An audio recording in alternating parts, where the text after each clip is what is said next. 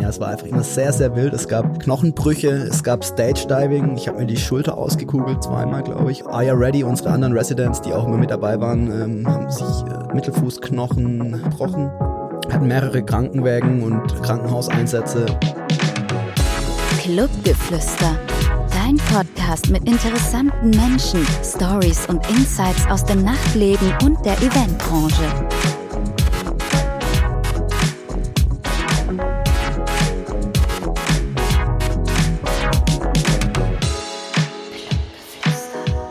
Hi, ich darf dich zu einer neuen Folge Clubgeflüster begrüßen, dein Podcast, der interessante Menschen aus dem Nachtleben und aus der Eventbranche vorstellt. Mein Name ist Patrick, ich bin der Host des Podcasts und heute habe ich einen Allrounder bei mir. Ja, der macht sehr viele Sachen in der Szene und in der Branche. Grüß dich, Mau, aka DJ Most Wanted. Ja, grüß dich, Servus, Pat. Servus, was geht? Ja, schön, dich zu hören und äh, danke. Ich bin ein interessanter ja, schön, Mensch dass der du dir Branche. Die Zeit genommen hast. Ja, ich dachte, du hast, du machst so einen Z-Promi-Podcast, deswegen hast du mich eingeladen, aber ähm, Nein. es geht ja tatsächlich um interessante Sachen. Ich freue mich, bei dir zu sein. Ich freue mich auch, dass du dir Zeit genommen hast. Auf jeden Fall, was die Leute nicht wissen, wir haben es ja schon mal probiert gehabt, aber da gab es technische Schwierigkeiten. Jetzt kommt der zweite Anlauf. Ich erinnere mich. Und ich hoffe, dass es jetzt besser klappt. Wir hatten eine Stunde lang Scheiß gelabert und waren so stolz auf unser Genau. Ergebnis und jetzt müssen wir das toppen. Auf jeden Fall, auf jeden Fall. Ja, erzähl doch mal, du bist DJ, du bist Musikproduzent, du bist Veranstalter. Wie kam es eigentlich zu der Tätigkeit oder wie hast, wie kam es dazu, dass du dich so breit aufgestellt hast? Ja, fragen mich viele. Ich habe mich wirklich breit aufgestellt. Schon von ganz von Anfang an wusste ich eigentlich, dass ich sehr gerne als Veranstalter und äh, DJ irgendwie beides arbeiten möchte und äh, dachte Ja. mir immer, zwei Standbeine ist, ist sehr gut zu haben. Das hat meine Mama schon gepredigt im frühen Kindesalter.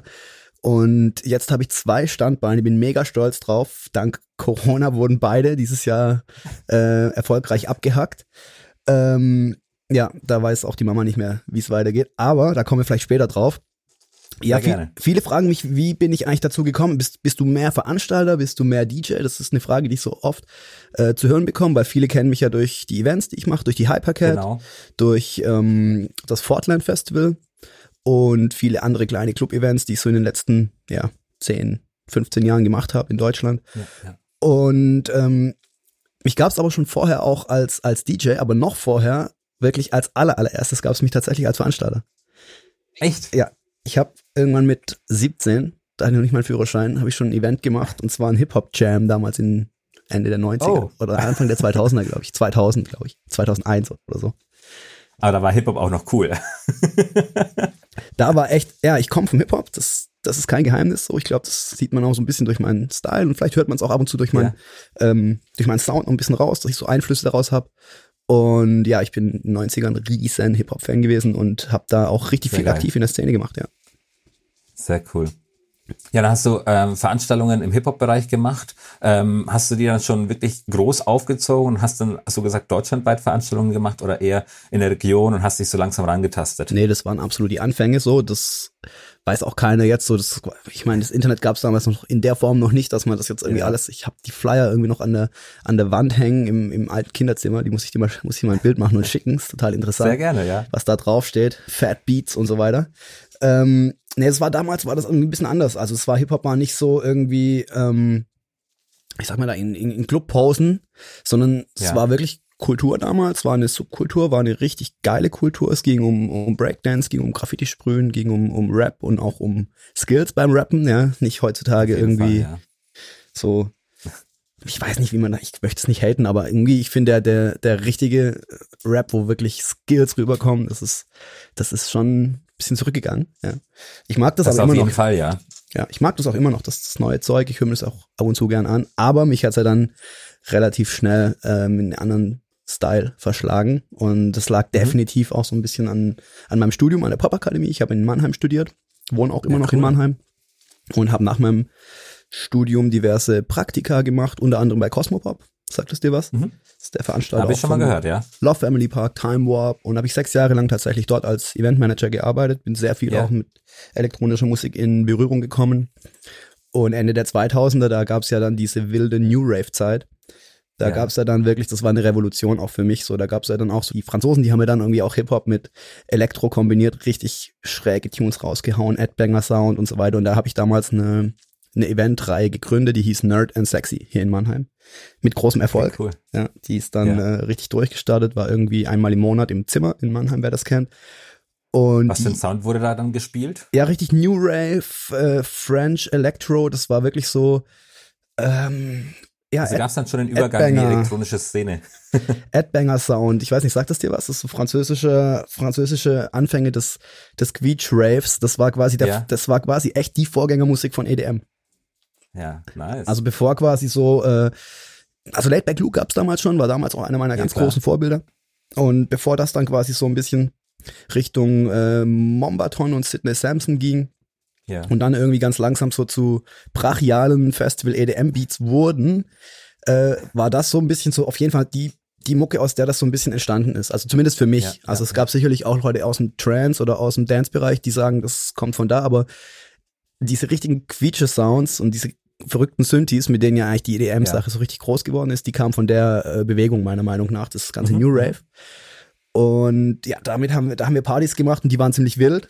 Die waren schon so die ersten Partys mit Konfetti und Sprechblasenschilder und verrückten Gadgets. Und ja, cool. da ist äh, was Einschneidendes passiert. Da hat der Besitzer vom Zimmer damals gesagt, er hat noch einen zweiten Club, legendären Club in Ludwigshafen hier neben Mannheim, äh, das Loft. Übrige, Ja. Übrigens traurig, dieses Jahr, ich glaube jetzt irgendwie im März oder so, äh, angekündigt auch, dass er zumacht. Äh, Oh legendärer Laden, 25 Jahre oder so. Ähm, auf jeden Fall hatten wir dann da die Chance, beziehungsweise hatte ich die Chance, da dann äh, Nerd and Sexy in groß zu veranstalten und wir haben dann da ähm, gesagt, da müssen wir noch eine Schippe drauflegen Ja, total beklopptes Katzenkostüm im Internet gekauft. Und ähm, die Sprechblasenschilder, die äh, bei Nerd and Sexy äh, da waren, die haben wir umfunktioniert. Da stand auf dem einen Sprechblasen stand Nerd, auf dem anderen stand Sexy und wir haben einfach Ja. Miau draufgeschrieben. haben damals einen Kumpel von mir in die Katze reingepackt und das äh, die Hypercat war geboren. Ja. Wilder Club Ja, Rave. aber war das dann die Zeit, äh, wo du dann vorerst nur veranstaltet hast oder war es dann wirklich der Übergang, wo du auch dann selbst aufgelegt hast? Nee, da habe ich schon mh, knapp zehn Jahre lang auch selbst aufgelegt. Ähm, 1999 war tatsächlich mein erster Club-Gig, damals noch Hip-Hop und dann ähm, Ja. so Mitte der 2000er über Mashup und Clubmusik dann zur elektronischen Musik gefunden. Und da habe Ja. ich dann auch bei Nerd and Sexy war ich Resident zusammen mit äh, noch Mannheimer Lokal-Matadoren. Grüße gehen raus, DJ Mhm. Kid Katz und DJ, ähm, wie hieß er, der Jens. Ich hab's ganz vergessen, ey. Ähm, auf jeden Fall Grüße gehen raus auch noch an Jens.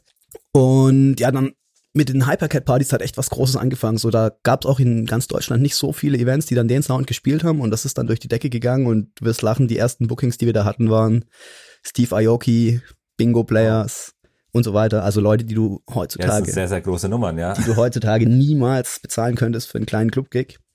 Und die waren damals aber auch ehrlich gesagt unbekannt. Also und so bin ich da reingerutscht. Also man, man sieht, das ist extrem früh gewesen einfach, ja. Wir waren auch zur richtigen Zeit am richtigen Ort und hatten da irgendwie den richtigen Riecher. Und dann Ja. ist ja mit der Hypercat sind wir dann durch ganz Deutschland getourt. Ewig lang. Ja, vor allem, aber das ist ja auch äh, schön, dass es ähm, simultan geklappt hat, dass du im Endeffekt deine Veranstaltungen gemacht hast, dass du auch dazu aufgelegt hast äh, zu ver ver verschiedenen Veranstaltungen und natürlich dann auch, wie du selbst gesagt hast, die Hyperget geboren wurde, äh, mit der du, würde ich jetzt sagen, ähm, sehr bekannt wurdest in Deutschland und Europa. Absolut, genau. Nee, das ist richtig. Das war so ein bisschen so der Werdegang in Kurzform und ähm, ja, hat riesen Spaß gemacht. Wir hatten den Hypercat, wir hatten, ich glaube, fast 50 Gigs pro Jahr in der Zeit und dann äh, ist ja dann auch Big City Beats eingestiegen. Der Bernd Breider hat damals die Hälfte der GmbH von mir quasi aufgenommen oder ja, Ja. sich die Anteile abgekauft. Und wir haben dann Mainstage-Auftritte gehabt beim Tomorrowland Unite, World Club Dome und so weiter, unter dem, immer noch unter dem Partyformat Hypercat. Ja. Und ja, das hat das riesen Wellen geschlagen. Falls jetzt, jetzt jemand zuhört, der nicht weiß, was Hypercat ist, magst du mal kurz äh, beschreiben, was man sich unter der Hypercat beziehungsweise so der. Hypercat-Veranstaltung vorstellen kann? Ich weiß, ich kann das nicht beschreiben. Ich kann meine eigene Eventreihe nicht beschreiben. Okay, pass auf, dann, dann fasse ich es kurz zusammen. Also du, darfst, du darfst es beschreiben aus deiner Sicht. Ja. Hypercat, so wie ich das die Jahre äh, erlebt habe, ist im Endeffekt eine Konstellation aus vielen verschiedenen Menschen. Du bist im Endeffekt der DJ für die Hypercat Crew. Genau. Und die Hypercat hat viele verschiedene Kostüme. Ich glaube, es sind äh, vier bis fünf Kostüme. Richtig. Genau, darunter ist einmal die Hypercat mit am Start, Elmo ist mit am Start, ein äh, Löwe, ein Lion King. Pinguin, Ähm, Lion King, ein Löwe. The White Pigeon. The White Pigeon. Ja, ja genau. Ja. Und ähm, man muss es sich so vorstellen, dass wenn die Hypercat irgendwo spielt oder irgendwo eine Show hat, wird's richtig wild. Es wird laut, es wird brachial, viel Konfetti, Torten werden geworfen und im Endeffekt, ja, wird, es ist eine richtig gute ähm, Show gewesen, beziehungsweise ist heute auch noch eine coole Show. Und ihr wart, denke ich mal, auch Vorreiter damit, dass ihr nicht nur als DJ nicht nur als DJ aktiv wart, sondern äh, ja, ihr habt einfach ein Konzept erstellt, wo ihr in Clubgigs äh, abreißen konntet, ihr konntet auf Festivals abreißen und die Leute haben es gefeiert. Ja, das, das wäre jetzt so meine ist, kurze das Beschreibung. Ist das ist wunderschön zusammengefasst. Also besser hätte ich das jetzt nicht sagen können. Ja, es war einfach immer sehr, sehr wild. Es gab ähm, Knochenbrüche, es gab Stage Diving. Ich habe mir die Schulter ausgekugelt zweimal, glaube ich. Oder ja, äh, Aya Ready, unsere anderen Residents, die auch immer mit dabei waren, ähm, haben ja. sich äh, zweimal, glaube ich, auch Mittelfußknochen. Der LeChuck, der LeChuck hat sich bei einer Hypercat ein Bein gebrochen. Ähm, hatten mehrere Krankenwägen und Krankenhauseinsätze und ja, ich bin ein bisschen stolz drauf, ja. ja, aber hey, aber das zeigt eigentlich da, dass es total verrückt war und dass die Leute Spaß hatten. Egal, das ob es jetzt so die Gäste waren, ob ja. es jetzt die Crew war, die DJs, die äh, bei einer Hypercat-Veranstaltung aufgelegt haben, alle sind eskaliert und haben gefeiert. Genau. Und, und das, das, gehört ist, normal dazu zum Rock'n'Roll-Leben. Das ist nämlich, genau, das ist nämlich auch meine Aussage, die ich schon seit eh und je habe. Ja, äh, eine Party ist zum Party machen da, ja. Also wenn man, genau. wenn man, ich mag das nicht so Stehpartys oder so Partys, wo man irgendwie so Lounges bucht oder sich, sich hinhockt. Deswegen habe ich auch ganz große Probleme mit der ganzen Corona-Sache gerade. Ähm, ja. Im Sitzen feiern, das ist für mich nicht feiern. Party ist für mich wild ausrasten und es geht um nur eine Sache. Es geht dabei um, dass alle Leute Spaß haben und dass alle Leute irgendwie genau. nachher sagen, ey, das unvergessliche Abend. Gänsehaut, da kann ich mich ewig dran zurückerinnern, dass totaler Quatsch passiert. Ich meine, wenn wir eine Hausparty machen würden, dann würden wir es nicht anders schmeißen. Aber weißt du, ich meine, halt ich, ich denke ja. mir halt, ich gehe da, ich gehe da von mir aus, ja, ich, ich, ich brauche das halt so und, und wenn ich jetzt eine, eine Hausparty schmeißen würde mit dir und noch einen LeChuck einladen würde, dann oder ja. und noch einen Kubrick, dann würde ich dann würde ich ahnen, wie es eskaliert, ja.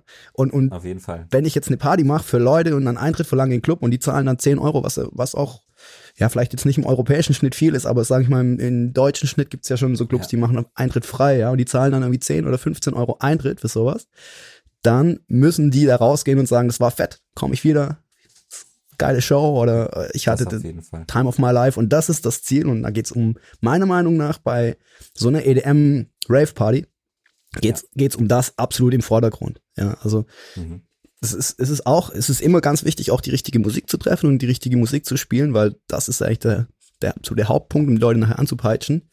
Aber wir haben das mehr oder weniger schon sehr früh in so eine Kombination gesetzt, dass, dass die Atmosphäre und die Dekoration und alles, was irgendwie dazugehört, ähm, einfach stimmt. Ja.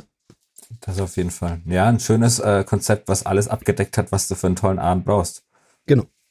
Du bist ja nicht nur mit der Hypercat unterwegs, du bist ja auch selber als DJ unterwegs unter Most Wanted, ähm, machst ja auch Gigs ohne die Hypercat. Du bist natürlich mit der Hypercat, denke ich mal, ähm, auf, aufs nächste Level gekommen, aber bist auch aktiv als Most Wanted. Genau, war ich, ich weiß schon die ganze du, Zeit auch, ja. Ja, du hast, du hast, wie gesagt, äh, das, das Hypercat-Format, denke ich mal, zwischendrin einfach gestartet und genau, äh, eins von vielen, war, genau, eins von vielen Formaten und das ist halt das, was mit Abstand, glaube ich, irgendwie am meisten äh, durch die Decke ging. Und ja, ja, ja. ich glaube, dass es schon so ein bisschen daran lag, dass man mich in der EDM-Szene sehr gut kennt, dass diese Hypercat-Partys irgendwie in ganz Deutschland stattgefunden haben. Aber ich, mich gab es schon vorher und äh, Hypercat ist jetzt auch schon, sage ich mal, ein paar Jahre her, dass es der Mega-Hype war. Ja. Und mich gibt's immer noch. Und während der gesamten Prozedur habe ich Musik produziert, habe ich ähm, ganz viele andere Sachen natürlich auch noch gemacht, ein Festival aufgezogen in äh, Schwäbisch Hall. Das hat übrigens auch mit der Hypercat angefangen. Da haben wir mit der Hypercat mal in Schwäbisch Hall eine, eine Open-Air-Party gemacht und dann ja. Äh, lief das drei Jahre richtig gut und dann war es zum ersten Mal sold out und dann haben wir zu den Jungs da unten in der Diskothek gesagt, das war auf, einer Park, auf einem Parkplatz von der Diskothek da unten lokal, haben wir gesagt, hey, wir ja. machen ein riesen Festival draus, habe ich eine neue Idee vorgestellt und dann haben wir damals das Dolan Beats Festival gemacht, auch zwei Jahre lang sold out. Jetzt mittlerweile haben wir uns da von der Location getrennt, wir sind getrennt worden, die Geschichte haben ja auch einige mitgekriegt und machen jetzt das Fortland Festival und jetzt kam Corona, ja, leidiges Thema, aber es hätte dieses Jahr stattgefunden und es sah schon richtig, richtig gut aus. Wir haben die Zahlen ein bisschen aber du analysiert. Hast gute, du hast eine gute Alternativlösung gehabt. Genau, wir sind dann, da komme ich gleich zu. Ich muss nur eins sagen, wir haben die Zahlen, das, das ging ja bis Mitte Februar, Anfang März richtig ab mit dem Vorverkauf schon. Wir ja. haben die Zahlen ein bisschen hochgerechnet, das wäre dieses Jahr sowas von sold out gewesen und da bin ich riesen stolz drauf, bin mega gespannt, wie es dann nächstes Jahr weitergeht, weil das ist jetzt schon so der Next Step da. Ich weiß nicht, ob du es gesehen hast, wir haben jetzt announced, dass es dreitägig sein wird. Ja, ja Vier ja. Tage Campingplatz und es gibt nochmal drei neue Headliner. Das äh, wird die nächsten Wochen verraten, wer das ist. Ja, ich bin auf jeden Fall sehr gespannt und freue mich natürlich, dass es so gut angenommen wird und dass es für nächstes Jahr auf jeden Fall schon in Planung steht. Und wir hoffen natürlich, dass es auch dann nächstes Jahr stattfinden wird.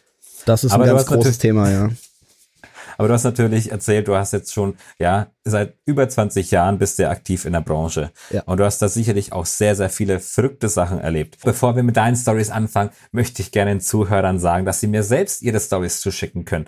Also wenn du verrückte Partynächte erlebt hast und verrückte Stories erlebt hast oder jemanden kennst, der verrückte Stories erlebt hat aus dem Nachtleben, kannst du mir gerne deine Geschichte zuschicken. Einfach eine E-Mail an stories at clubgeflüster schicken oder per Instagram einfach eine Direct Message an Clubgeflüster Podcast und dann bin ich gespannt, was du mir erzählst und was für verrückte Sachen du erlebt hast.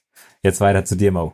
Gibt es Momente im Verlauf deiner Karriere, wo du dir, äh, ja, wo du sagst, oh mein Gott, sowas hat wahrscheinlich noch keiner von uns allen erlebt? Da gibt's so viel, ey. Und ich, ich habe ja lang mit mir gehadert, äh, welche Geschichte ich äh, dir erzähle, weil die alle so anfangen mit, an dem Tag waren wir sehr betrunken. So fangen alle an, wie so ein Märchen, was anfängt mit, es war einmal ja. fangen alle Geschichten, an die ich mich erinnern kann, an mit, wir haben extrem viel getrunken.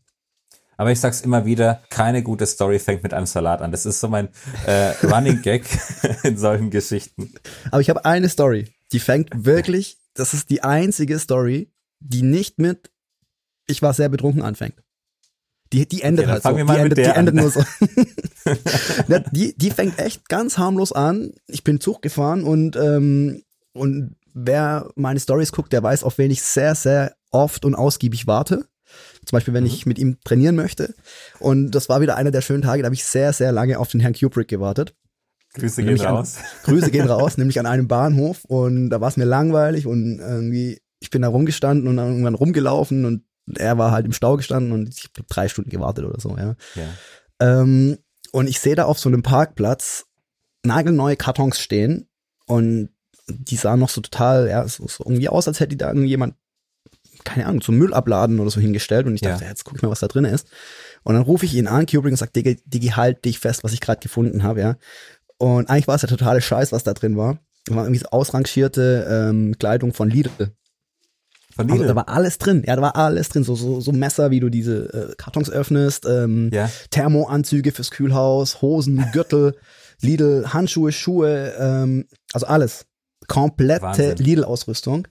Und ähm, dann kam er irgendwann an und hat's richtig hart gefeiert und wir haben uns komplett als Lidl-Mitarbeiter verkleidet und sind dann so auf ein Festival gefahren. Ich glaube, es war das Strabi-Festival. Und äh, sind dann da komplett in, in der Lidl-Montur aufgeschlagen und haben allen Leuten erzählt, dass es jetzt unser neuer Sponsor ist. Und ähm, ja, wir jetzt halt Lidl äh, representen. Und die haben uns halt komplett abgenommen. Und, ja, bei äh, so einer Montur, wenn du alles da hast. sind dann, sind dann da äh, im Backstage, ähm, ja, die ganzen Abend mit Lidl-Klamotten rumgelaufen. Fand ich persönlich ne, also ja, gab es noch ein paar mehr Stories zu, aber fand ich persönlich, also ist eine meiner absoluten Lieblingsstories. Ich glaube, ja, einige, ja. einige holländischen DJs kennen uns auch jetzt nur noch als The Little Boys. Ja gut, in Holland gibt's ja auch den Lidl, von daher. Ja, aber äh, hast, hast du ein Bild davon? Ich war, ich weiß, ich, ich hab glaube ein Bild äh, wie Mesto, ähm, äh, so eine so eine Lidl-Jacke. Wir haben noch ein paar mehr, wir haben noch ein paar mehr im Kofferraum dann. Wir haben die ganzen die ganzen Sachen da abgerippt. Habt ihr dann vertickert auf dem Festival was? Ja, wie Mesto dann irgendwie äh, so eine Lidl-Jacke anhatte und dann mit uns äh, äh Lidl die Lidl Crew gejoint hat. War auf jeden Fall nice. mega der Spaß. Ja, solche, äh, äh, so, darum geht's eigentlich, wenn man auf ein Festival geht. Also genau so, was wir dann auch im Backstage erleben, erwarte ja. ich auch, dass auf der anderen Seite die Leute auf dem Campingplatz erleben, einfach am Scheiß machen sind und, und eine gute Zeit haben. Da wären wir wieder beim Spaß haben. Und ich, ich glaube auch, um das mal als Fazit von der Story zu sagen, wenn man äh, uns so sieht, dann merkt man, wie, Spa wie, wie viel Spaß wir daran haben, irgendwie ja, äh, Shows machen, auftreten mit den Leuten und, und am Reisen und ähm, das darf halt nie verloren gehen, weil das merkt, also ja, ja. wenn man jetzt hingeht und irgendwie sein, sein Setup frühstückt und keine Mine verzieht und danach wieder ab, abdampft. Ich glaube, das merken die Leute und ich glaube, wir schaffen es immer irgendwie unsere positive Energie so irgendwie auch auf die Leute ja, zu es ist ja grundlegend auch wichtig als äh, in der Branche, dass man entertaint, egal ob man jetzt DJ ist, ob man an einer Bar arbeitet oder oder generell. Also man muss ja im Endeffekt immer ein Lächeln im Gesicht haben und ähm, das, also man sollte das feiern, was man macht. Also man sollte es Darum nicht irgendwie genau. als Business sehen. In dem Fall natürlich ist es ein Business, was man aufbauen möchte und was man äh, auch als Business sehen sollte, wenn man nicht auf der äh, auf der Bühne ist. Aber auf der Bühne musst du den Schalter umschalten und dann Vollgas geben. Absolut. Genau, ich finde, das überträgt sich. Also ich glaube, das ist halt auch was, was ich ganz gut kann, ne? die Leute so ein bisschen mitreißen. Das auf und- jeden Fall. und dann äh, selbst, selbst so viel Spaß haben, äh, dass sich das auf andere Leute überträgt. Genau. Ja, ja, ja.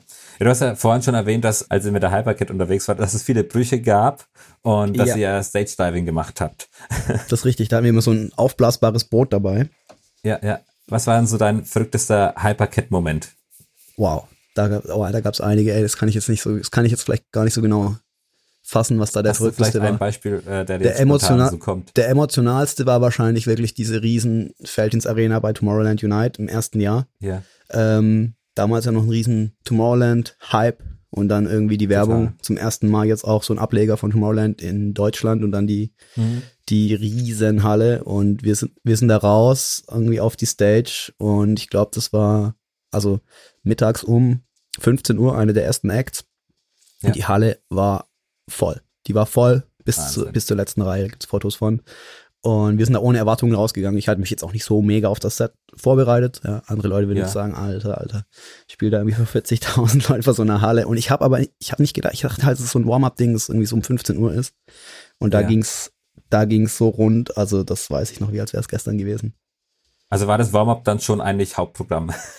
Es ist bei Hypercat ist es ja, es ist, wir sind ja keine Warm-up-DJs oder irgendwelche, ja. welche, welche, wir sind ja ein Act, also uns kannst du jetzt nicht irgendwie buchen als, als Voract, sondern wir sind, Ja. wenn überhaupt, dann ein Slot von einem Festival und das muss der Veranstalter natürlich richtig programmieren, dass da die Energie stimmt. Das Und Fall, ja. das hat an dem Tag gestimmt, muss ich sagen. Da waren nochmal irgendwie ein, ein, zwei Acts vor uns, die auch ein bisschen low gespielt haben. ja. Und ja, das, also, das war aber zu der Zeit war es eben auch die absolute Hochphase, wo wirklich auch, wir haben dann Sit-Down gemacht und die komplette Feldins Arena, nicht nur die ersten zehn Reihen, sondern weißt du, Ja. diese gesamte Arena ist halt mitgegangen. Und ich glaube, es war auch, Gänsehaut-Feeling. das war Gänsehaut. Das war für die Leute auch noch ein bisschen neu damals. Ich, ich weiß nicht, ob das jetzt vielleicht auch so ein bisschen verloren geht. Wie ist deine Meinung? Wenn, wenn, wenn man jetzt sieht, wie EDM schon mal krass Party gemacht hat, ja, und jetzt den Sound gibt's ja nicht mehr so arg, ne? Der ist jetzt ein Genau, bisschen genau. Es wurde sehr klubbig. klubbiger, grooviger geworden, ja. Ja. Das ist jetzt was, was ich mich dieses Jahr schon öfters gefragt habe. Wie ist es eigentlich nächstes Jahr auf Festivals? Was?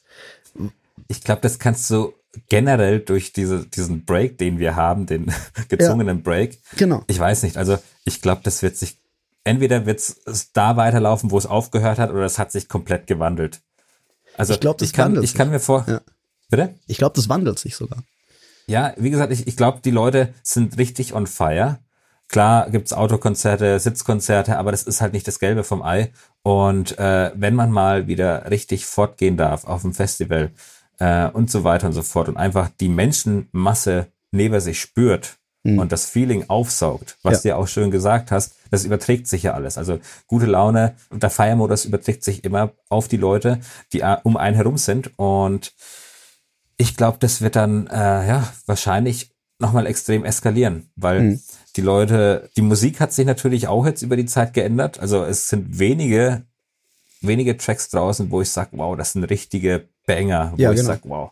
Ich weil, habe auch weil so jeder, ja. jeder, jeder Produzent, äh, der sagt, nee, aktuell, ich re- release kein Clubbanger, weil das rentiert sich einfach nicht. Genau, die halten das auch zurück, oder? Was denkst du? Also, wir haben auch Das- zwei, drei so Dinger gehabt. Also, ich hatte auch eine, eine Produktion fertig. Das war so ein bisschen so ein Speedhouse-Ding. Fand ich in letzter Zeit Ja. unheimlich interessante neue Musikrichtung. Irgendwie so Haus auf 140. Ähm, und wir hatten da eins fertig gemacht und ich konnte das natürlich jetzt erstmal auch nicht live spielen oder nicht, nicht live Natürlich, testen. klar. Und wir haben jetzt den zum Beispiel auch einfach gar nicht released. Der, der liegt jetzt einfach noch fertig rum. Und glaubst du, dass es so ähnlich ist wie bei den Kinos? Bei den Kinos ist jetzt gerade auch so, es kommen ja keine neuen Filme raus, weil die Filmemacher, die Ja, wissen genau. ja, wenn sie was rausbringen, die meisten Kinos Macht weltweit sind noch zu, dann läuft der Film automatisch ins Minus oder in die Vergessenheit, also zumindest in ein finanzielles Desaster rein. Denkst du, es ist auch so bei vielen, bei vielen Produzenten, die eigentlich Richtung äh, Dancefloor, Big Room Musik produzieren, dass die sich jetzt da erstmal zurückhalten, oder?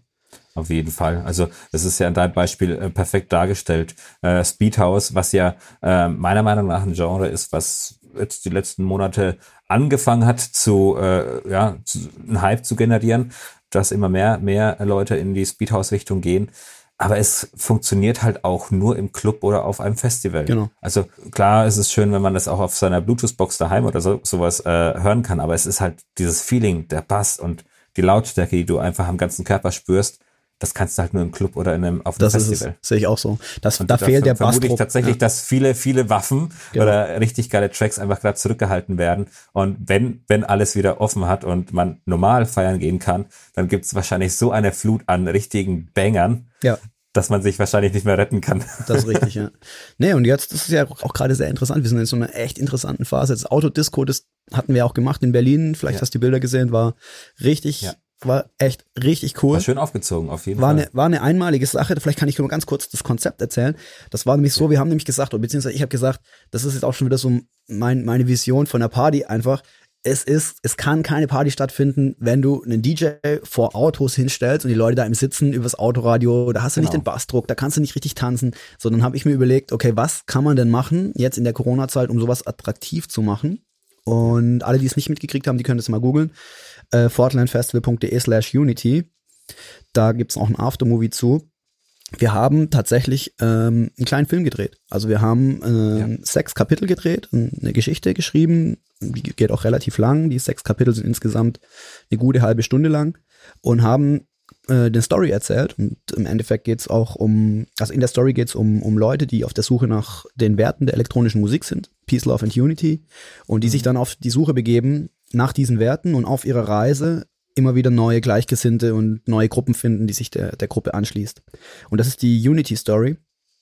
Und am Ende, ich spoilere jetzt mal so ein bisschen, äh, suchen die Leute eben äh, das, das Fort und das wandelt sich dann eben auch zu unserer Fortland Story. Also das ist quasi ein, ein sage ich mal, ein Subprodukt, also ein Unterprodukt von, von Fortland, deswegen heißt es ja auch Fortland Festival Presents Unity. Und es erzählt so ein bisschen unsere Festival Story. Da geht's ja bei Fortland geht's ja um, um ein Fort, was ja eigentlich ein Militärfort ist, ein Military Fort ist, wo Ja. ein, eine Friedensfeier stattfindet. Das ist ja das Konzept von, von Fortland und da gibt's ja auch die Friedensflaggen und die Schützentürme, wo dann Peace, auf denen dann Harmony. wo dann äh, Friedens, Friedensflaggen wehen. Das ist ja auch so ein bisschen unser Dekorationskonzept. Und das haben wir dann in eine Story gepackt und haben das mit einem audiovisuellen Festival gemacht. Also der Bebo, Grüße gehen raus nach Augsburg, ähm, hat ähm, sich da äh, sehr weitergebildet, glaube ich, auch in den letzten drei Jahren. Der macht jetzt auch so Total. 3D-Animationen. Ja. Der hat da Visuals dafür rausgehauen. Absolut geil.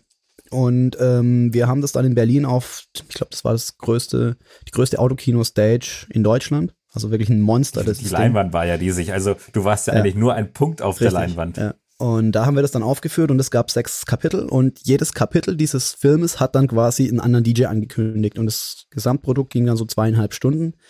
Und wir haben gesagt, es muss eine Mischung sein aus einem audiovisuellen Erlebnis, also wie, wie wenn Ja. du jetzt wirklich ein Autokino erlebst, dass du wirklich auch was visuell siehst und äh, eine Symbiose zu der Musik und die DJs, die dann Soundtrack zu der Story machen. Und das hat halt Mhm. wirklich super gut geklappt. Für mich trotzdem jetzt eine einmalige Sache. Also ich, für mich sind Auto, Autopartys und das alles durch. Ich glaube, die Leute, die schreien ja jetzt absolut nach, nach Lockerungen und dass jetzt wieder die Zuversicht kommt, dass man wieder was machen kann. Ja. Das auf jeden Fall. Ähm, aber sehe es als, also man kann es als, als kleinen Teaser für 2021 für das Fortland Festival sehen. Ja, kann man natürlich auch als Teaser sehen. Ja, ja, Jetzt für, für 2021 habe ich mir auch gedacht, vielleicht können wir auch noch mal ganz kurz ein bisschen drüber reden, weil das ist ja das, was die Sehr Leute, glaube ich, am meisten gerade interessiert. Was geht jetzt hinter den Kulissen ab? Was sagt jetzt zum Beispiel Ja, ein Festivalveranstalter, der auch gleichzeitig noch DJ ist, der gerade irgendwie keine, keines seiner beiden Standbeine mehr aufrecht Ja, halten ja, kann. Ja, also bei mir ist, es sieht schon, also sieht finanziell jetzt so aus, das kann ich jetzt auch, äh, sage ich auch immer ganz ehrlich, wenn mich jemand danach fragt, dass man so, wenn man gut gewirtschaftet hat, eigentlich ein gutes Jahr, ja, gutes ist übertrieben, sage ich mal so ein Jahr überleben kann, Ja. finanziell, ja. Sollte und- man als Selbstständiger auf jeden Fall, ja. Genau, ich bin durch und durch selbstständig, mache Musikproduktion, leg auf und äh, mache die Festivalkonzepte, unter anderem das Hypercat Festival in Ravensburg und das Fortland Festival und äh, bei Spring Break Island machen wir auch noch eine Festival Week in Kroatien. Das ist so mein Portfolio, also wie du siehst, eine ganz kleine Eventagentur, ich meine, du kennst uns und ja.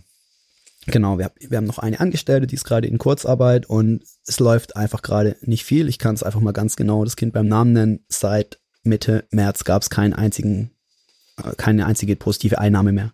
Es gibt ja, eine, ja, also es geht ja vielen so. Genau, es gibt noch eine Sache. Ja, äh, die Leute vielleicht, die im Süden Deutschland zuhören, die kennen meine Radiosendung auf das Ding.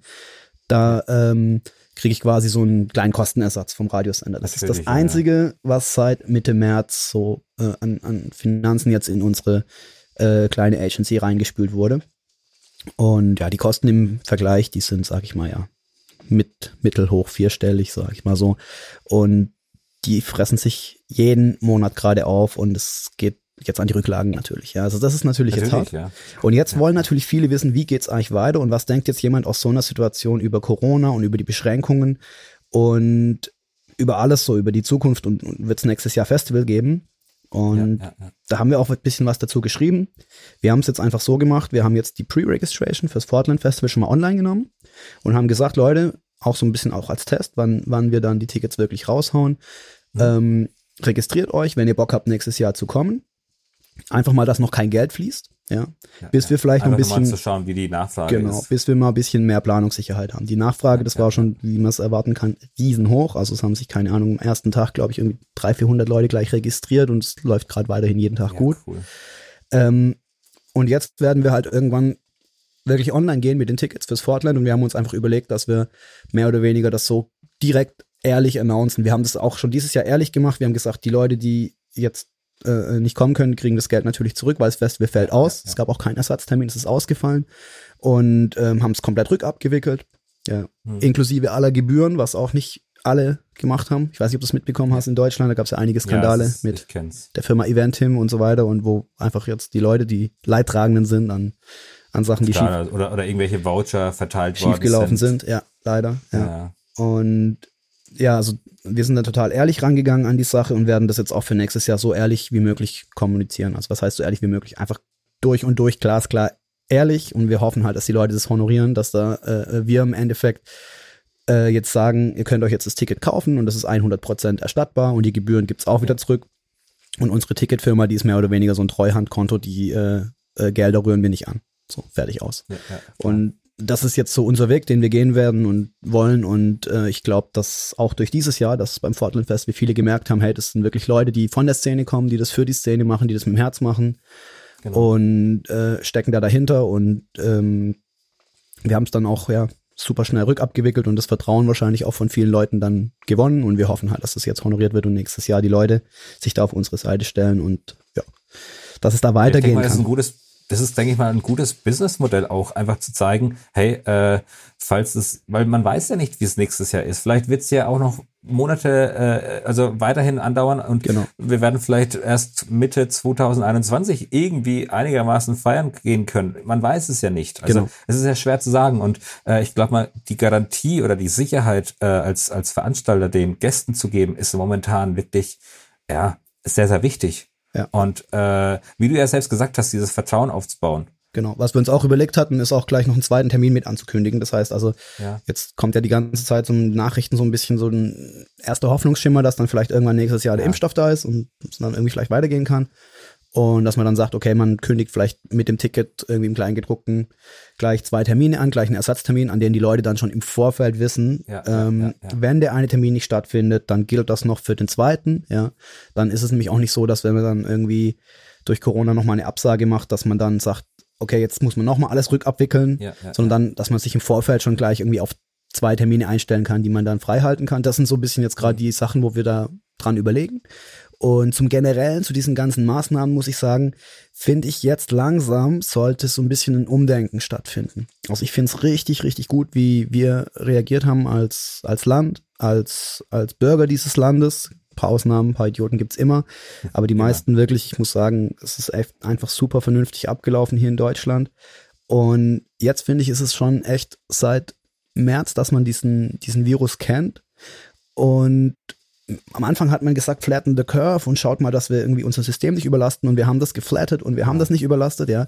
Und ich finde, jetzt müssen, ja, jetzt, jetzt, müssen die richtigen Lockerungen her, welche das genau, ich bin kein Virologe, welche das Natürlich genau sind.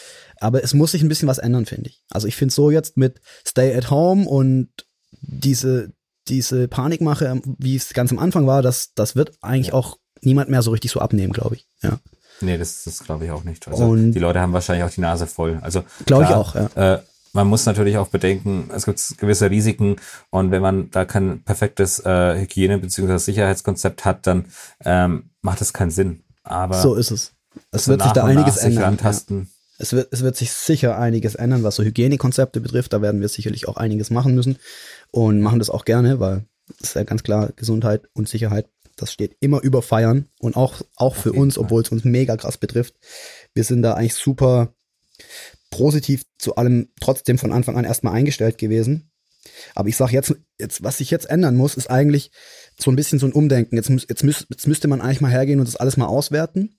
Ja, wie schlimm war es denn? Wie schlimm kann es denn noch werden? Und wo kommen denn jetzt irgendwie Gefahren? Ja, und ich glaube ja, dass wir jetzt eigentlich eher lernen müssen, mit dem Virus langfristig zu leben und nicht mehr jetzt diese, dieses, äh, dieses komplette Eindämmen versuchen müssen. Das, ist so meine Meinung. klappt sowieso darüber, nicht. Ja. Das klappt sowieso Das nicht. wird nicht klappen.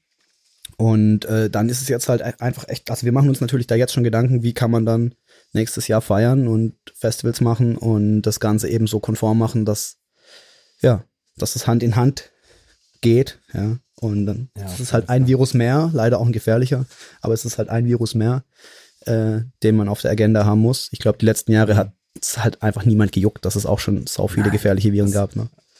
Auf jeden Fall. Also er ist halt einfach ja, eskaliert. Es ist halt einfach Ja. so gewesen, dass ähm, der sich so sehr und so schnell zerstreut hat und ja, wir waren einfach nicht gefasst auf so eine Situation. Sind Das wir doch glaub mal ich auch. ehrlich, ob das, Das ob glaube das jetzt auch. die Politik ist oder sonst wer. Ja. Wir waren alle nicht drauf gefasst. Das glaube ich auch. Ich glaube, das, das wird nachher in der Retrospektive in fünf Jahren, wird das so dermaßen anders aussehen. Und Ja, ja. das war vielleicht auch gar nicht der letzte Virus, der jetzt kam. Und jetzt, wenn jetzt ein neuer kommen würde, ist man ganz, ganz anders drauf gefasst und weiß vielleicht Genau. ganz anders, wie man dann reagiert. Und dann fährt man auch nicht mehr irgendwie das komplette Land runter. Aber abschließend dazu wollte ich noch sagen, ich glaube halt auch einfach, also es ist jetzt nicht nur meine Meinung, dass ich sage, man muss es umdenken. Da gibt es tausend verschiedene Ja. Meinungen und ich akzeptiere da auch alle ähm, Meinungen, die es dazu, dazu so gibt. Da haben die manche ein bisschen krassere Meinungen, manche sind eher ein bisschen vorsichtiger, ein bisschen ängstlicher, ja. Und die Wahrheit ist irgendwo mit, Sicher mit Sicherheit irgendwo in der Mitte. Ja, aber ich sag mal, also das, das mega Fazit von dem Ganzen ist, der Virus ist da und wird nicht mehr weggehen und Ja, ja, ja. ja, also jetzt, wie sagt man da, die Leute würden das auch nicht nochmal hinnehmen, sag ich dir. Also so, jetzt nochmal ein Lockdown und die Industrie wird es auch nicht nochmal hinnehmen. Das ist so ein bisschen mein Fazit davon. Also es geht auch gar nicht mehr. Selbst wenn man jetzt das genau gleich ängstlich wie jetzt beim ersten Schritt nochmal machen wollte mit Stay at Home und komplett Lockdown, ich also ich kann es auch nicht mehr mitmachen. Ich bin dann tatsächlich, wenn jetzt, Natürlich, wenn jetzt also- 2021 auch nicht stattfindet, dann sind halt so viele Eventagenturen einfach weg vom Fenster und DJs und alles. Ja. Generell aus der Branche. Also Ja. ich will nicht wissen, wie viele Clubs zumachen werden jetzt noch die nächsten Monate. So ist es. Genau. Also Ja. Also was, was denkst du denn? Wie viele Leute sind nach einem Jahr denn, denn, denn, denn noch übrig? Das kann keiner so genau sagen, aber die Karten mischen sich doch total neu, oder? Ja, überleg doch mal, die Sache, es geht ja nicht darum, wie viele Leute noch nach einem Jahr da sind. Es werden ja viele Kredite akt aktuell aufgenommen und ähm, die Leute verschulden sich auch sehr momentan.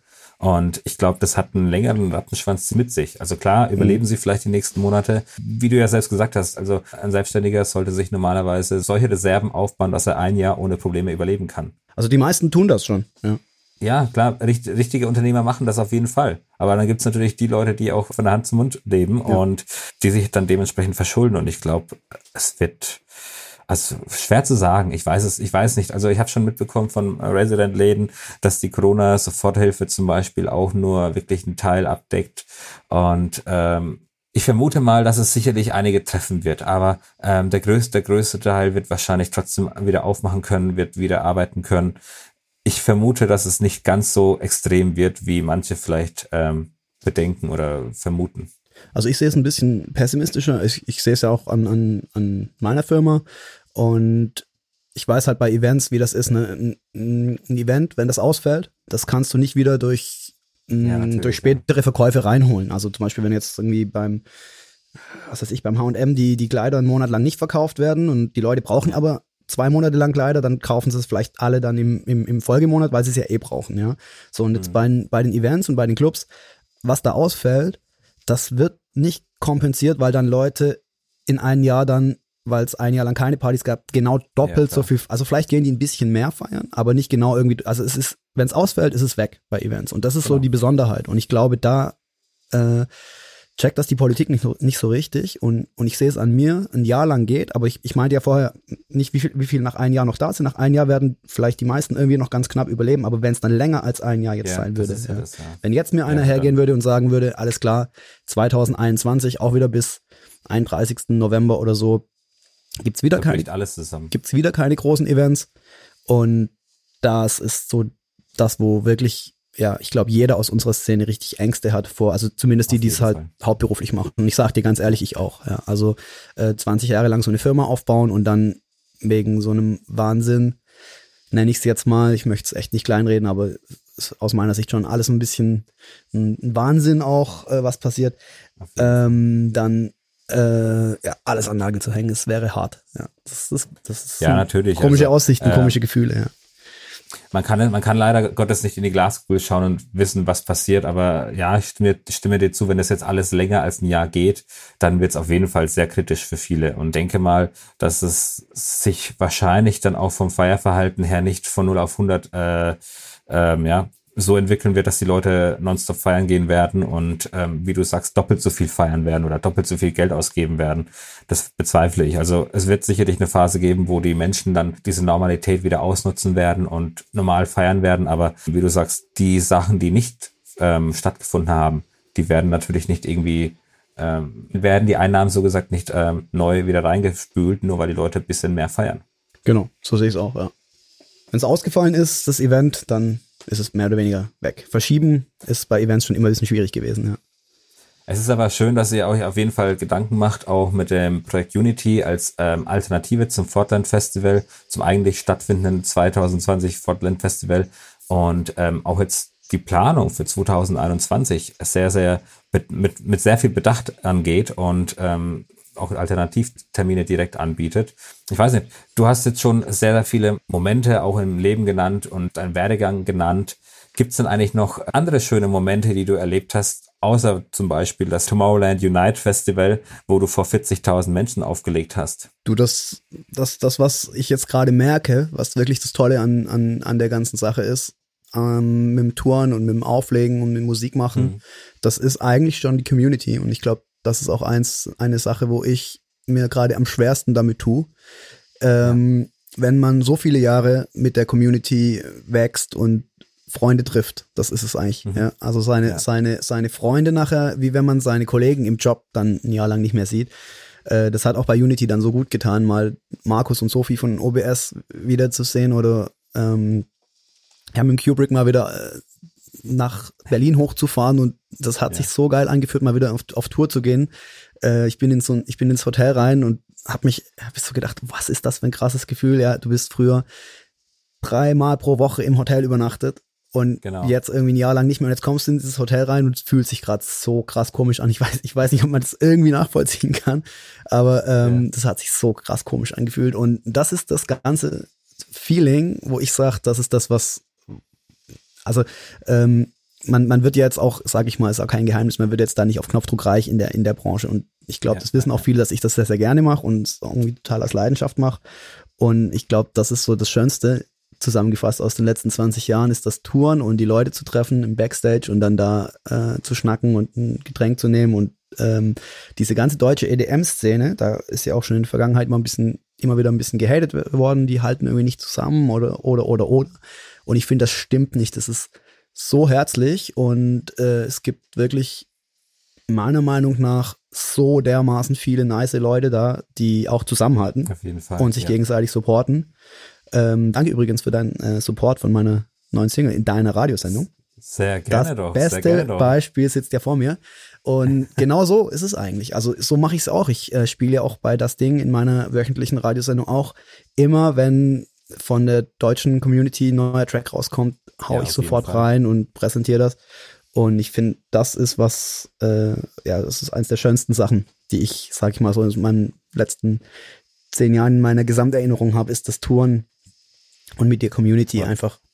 Aber du sagst es ja auch schön. Es ist ja ein Geben und Nehmen. Und im Endeffekt, äh, man kennt sich, man, man weiß, okay, was Support bedeutet. Man ist auch glücklich über jeden Support. Ich, natürlich hast du mich auch schon supportet. Da bin ich auch sehr dankbar dafür. Und, ähm, ich kann mir auch ganz gut vorstellen, dass du beispielsweise bei, bei deinem Projekt Unity richtig, richtig kribbeln im Bauch hattest, als du auf der Bühne standest, oder? Also es war sicherlich, also das ist ein total ja. verrücktes Gefühl, sicherlich nach so langer Zeit wieder vor, in dem Fall zwar Autos, aber ja. auf einer Bühne zu stehen und sein Set zu spielen.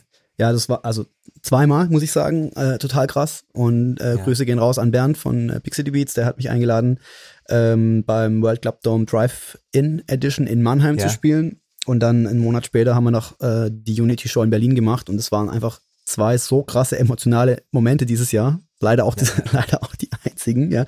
Aber äh, einmal hier in meiner Heimatstadt in Mannheim äh, vor ausverkauftem Autokino zu stehen und World mhm. Club Dome mitzumachen und dann in Berlin in der Hauptstadt auf, auf dieser größten Bühne, die ja. wirklich eine Gänsehautbühne war, zu stehen dieses Jahr, wo es eigentlich kaum Bühnen gab. Ja, wurde ja gar nichts aufgebaut sonst. Mhm. Und da dann äh, mein Festivalkonzept als Story zu erzählen, das ja, das waren jetzt dieses Jahr schon zwei Highlights für mich. Ähm, Wenn es auch nur zwei waren. Ähm, Aber intensive Highlights. Sehr, sehr intensive Highlights und ähm, ja, das war wirklich toll, aber ich muss einfach nochmal betonen, das war für mich, also ich, es war einmalig jetzt. Das war, also ich, ich, ich fand es richtig geil und ich würde auch mein Beileid aussprechen an jeden, der nicht das jetzt einmal mitgemacht hat, weil es war schon was Besonderes und ich glaube, man kriegt das Autodisco-Ding nie wieder. Das ist jetzt vorbei und ja, ja, ja, stempelt drunter, aber es war schon was, äh, es war schon eine echt krasse Erfahrung, muss ich sagen. Vor Autos zu spielen. So bekloppt, äh. Mau, ich muss nochmal nachhaken. Du hast vorhin erwähnt, dass deine Stories meistens damit anfangen, dass ihr betrunken wart. Ja. Und ich denke mal, die Zuhörer wollen sicherlich jetzt auch so eine Story hören, weil wer A sagt, muss auch B sagen. Oh Mann, ey. Oh Mann, da, da reitest du mich in du was rein. Jetzt, sollen. Da reitest du mich in was rein. Ja, nee, also ehrlich, ehrlich gesagt, ich trinke immer nur nach meinen Gigs. Ja. Und dann artet's aus. Aber ich pass auf, ich habe ja vorhin, ich habe dir ja vorhin versprochen, ich, ich, ich lasse noch eine richtig geile Story raus. Ja. Und ähm, ich habe ja schon eine angefangen und wer A sagt, muss B sagen, hast du vollkommen recht. Und als wir nämlich dann, jetzt geht's weiter, die Fortsetzung folgt, mit unseren, mit unserer voll aufgedressten Lidl-Montur zurück ins Hotel kamen. Ja. Ähm, wie es da so immer ist, wenn man dann äh, voll aufgeheizt nach so einem Auftritt zurückkommt, ähm, hatten wir natürlich noch die Idee, noch weiter zu trinken obwohl wir schon betrunken waren, also wir waren zu der Zeit schon, schon echt betrunken. Ich möchte jetzt eigentlich gar keine Alkoholverherrlichung machen hier. Aber gut. Nein, es, trinken es, ist schlecht. Die, die, genau, trinken ist schlecht, ist, ist echt schlecht. Finger weg vom Alkohol. Trink nur in Maßen. Genau. Und dann sind wir ins Nachbarhotel und ähm, ich weiß nicht, ob ich das erzählen darf, ey. Das ist echt hart jetzt. Äh, aber ähm, ich hoffe, es gibt keinen Stress. Äh, Grüße gehen raus an die Firma Lidl nach Neckarsulm und äh, Grüße gehen raus an Ruben. DJ Kubrick. Ähm, haben wir da dem, das war so ein junger Kerl, ich glaube, der war Azubi an der, an der Pforte. Oder haben wir, haben wir gesagt, ob er noch Bier hat? Und meinte, nee, nee, ist alles geschlossen, Bar ist zu und so weiter. Meinte, das meinten wir, das kann ja wohl nicht sein. Wir sind ja. hier äh, auf dem Kongress mit unserer ganzen Firma, mit Lidl und ja. er möge uns jetzt mal bitte schauen, dass er uns mal einen Kasten Bier herholt. Und dann also ist bei der, der Hotelbar. An der Hotelbar. Und dann ist der junge Kerl, ja. der tut mir auch so leid, ey. Dann ist der gesprungen, sonst wohin, in Kühlhaus, Keller oder sonst wohin, ja. uns eine Kiste Bier geholt. Und wir haben dann gemeint, ja, äh, schreiben Sie bitte dann auf die Firma.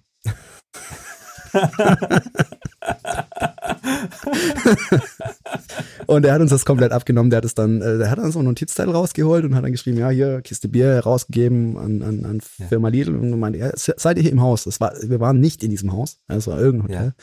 Und wir so, ja, ja, klar, wir haben hier unsere große Kongresstagung, Jahressitzung, lalala.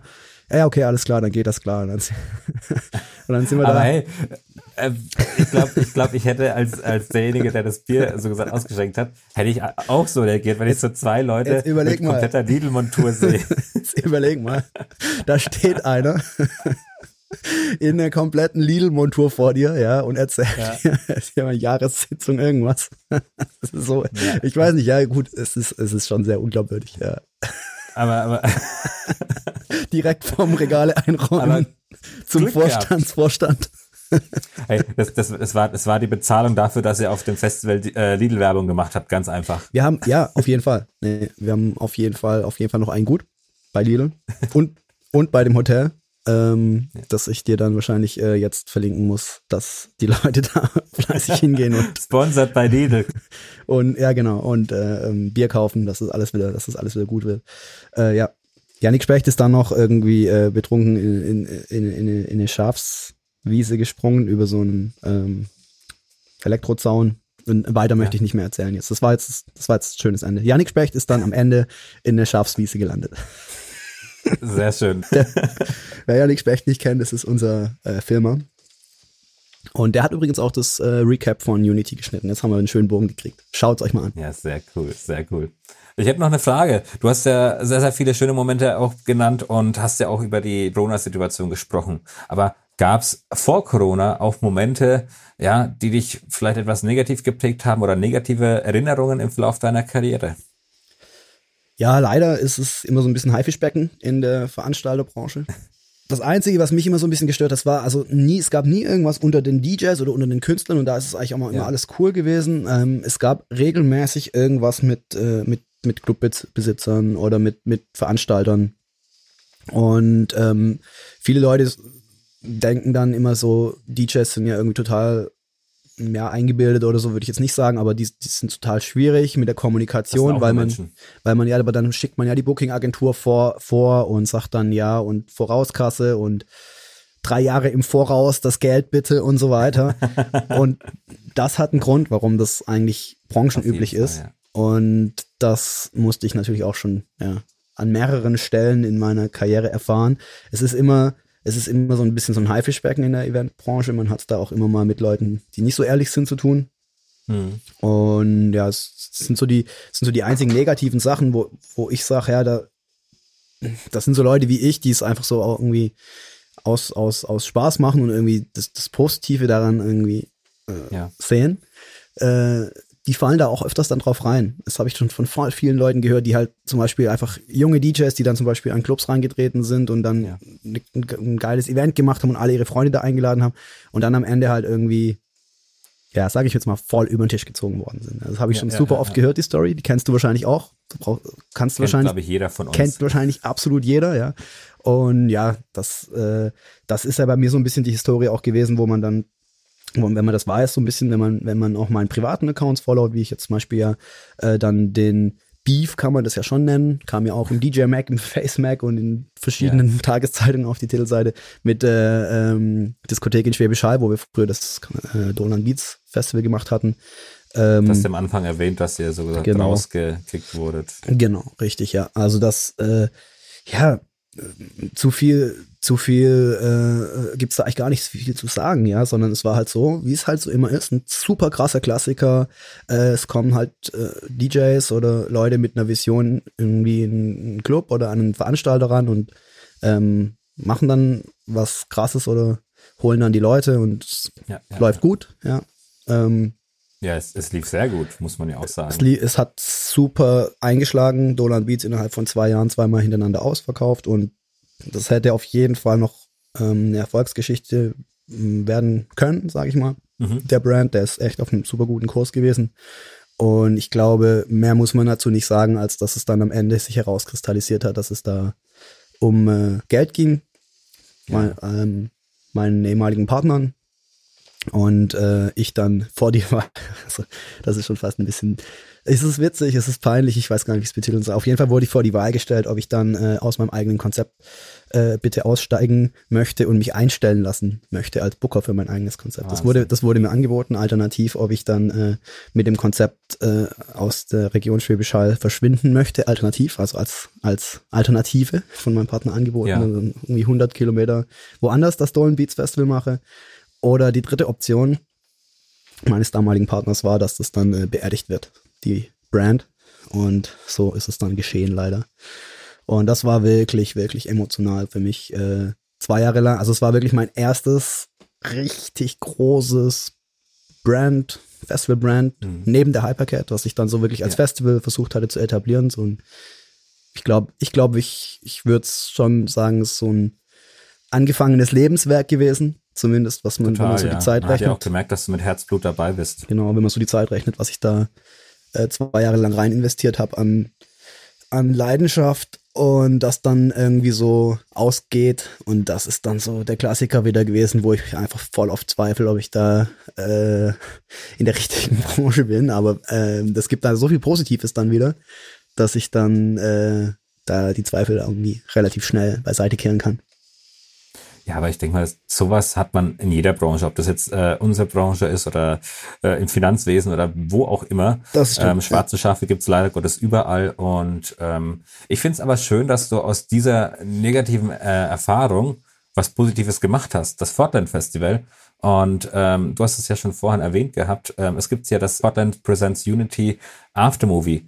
Magst du mal sagen, wo man das äh, findet? Auf der Homepage oder auf YouTube? Genau, es ist auf YouTube gehostet und schaut mal auf fortlandfestival.de und dann äh, slash Unity. Da müsste es noch eine Unterseite geben. Ähm, wir, mhm. haben, wir haben die Seite jetzt gerade wieder umgestylt für 2021. Das heißt, wenn du auf fortlandfestival.de gehst, dann müsstest du jetzt schon zur Pre-Registration kommen. Aber slash Unity, ich glaube, da ist es noch online. Ansonsten einfach mal bei YouTube nach Unity Berlin oder Fortland Festival Presents Unity suchen. Ja. Mo, eine Frage hätte ich noch, die ich mhm. jedem meiner Gäste stelle. Und zwar, wir haben natürlich viel schon über die Zukunft gesprochen, aber was wünschst du dir denn generell für die Zukunft beziehungsweise für die Branche? Du, ich wünsche mir äh, für die Branche, dass es äh, eine Zukunftsperspektive gibt, eine klare. Mhm. Ich weiß, dass es äh, eine absolute Utopie ist, der Wunsch, aber das wünsche ich mir, weil ich habe es gemerkt dieses Jahr, als wir noch nicht wussten, also als wir noch nicht wussten, ob es stattfinden darf oder nicht, sage ich mal so im März. Das Schlimmste ja. ist die Ungewissheit. Das Schlimmste ist, wenn du arbeitest und dann nicht weißt, was du darfst am Ende. Darfst du veranstalten? Ja, nein. Ähm, und ich weiß aber auch auf der anderen Seite, deswegen möchte ich da auch gar niemanden aus der Politik jetzt total bashen, dass es ja mhm. super schwierig ist, jetzt jemandem zu sagen, ey, nächstes Jahr im Juni findet ein Festival statt, ja oder nein. Das kann keiner, mhm. das kann keiner aus der Politik wahrscheinlich jetzt schon wissen. Ähm, aber ich kann daran nur appellieren, dass man den Leuten Perspektiven gibt. Das hoffe ich für die gesamte Branche, weil wenn jetzt zum Beispiel zu mir einer sagt, hey, die nächsten fünf Jahre findet kein Festival und kein DJ statt, dann kann ich halt jetzt hingehen und sagen, okay, dann mache ich was komplett anderes ähm, ja, ja. und halt nicht irgendwie durch meine letzten Reserven irgendwie noch an, an, an diesen Konzepten fest, sondern hör einfach auf, weil es, dann weiß ich, okay, in Natürlich, fünf Jahren ist es nicht, ist, ist, macht dann keinen Sinn mehr. Das, dann überlebe ich so nicht. Ich muss ja finanziell muss ja auch irgendwas essen. Ähm, und das, das ist so das Wichtigste, glaube ich. Also das war für mich das Schlimmste letztes Jahr und ist gleichzeitig das Wichtigste für nächstes Jahr, früh eine Einschätzung oder eine Perspektive zu bekommen und eben auch, dass die Politik ein bisschen näher dran ist. Ich habe so das Gefühl, dass diese ganze Party- und Eventszene, die wird überhaupt nicht ernst genommen in den, in den Aussagen der, der Politiker, in den Berichterstattungen. Da geht's immer so ein bisschen unterschwellig drum, ayo, Party machen kann man auch noch mal irgendwie später. Also Party ist ja jetzt gerade nicht das Wichtigste, wir haben hier eine Krise äh, und so weiter, ja. Aber dass hinter dem Wort Party ein riesen eine Riesenbranche steckt, ja. Natürlich, ja. Mit so vielen Existenzen und Unternehmern und, und, und das hat ja einen riesen Rattenschwanz. Ich glaube, äh, ich, ich bin mir jetzt nicht sicher, aber ich glaube, ich habe es gelesen, dass die Event- oder die Live-Branche insgesamt äh, die zweitgrößte äh, oder zweitumsatzstärkste, wenn man das zusammenrechnet, Branche ist nach, ja. der, nach der Automobilindustrie irgendwie. Und ich, ich glaube, das stimmt schon, weil da gehört ja die ganzen Gastronomien und Clubs und Festivals und, und, und, und, und Theater und also das hängt ja so krass zusammen mit den ganzen Technikfirmen und so weiter. Das ist eine riesen ja. Sache. Und den Leuten jetzt unter dem Stempel, ah ja, Party kannst du noch später machen oder dann tanzt du zu Hause mit deiner Frau, was ja sowieso die unmöglichste ja, Scheißaussage können mit ihrem Partner daheim tanzen. Ja, ja, das ist ja asozial. Schlag ins Gesicht. Asozial im höchsten Grade, als ich das ge gelesen habe. Ja, ich bin vom Stuhl gefallen.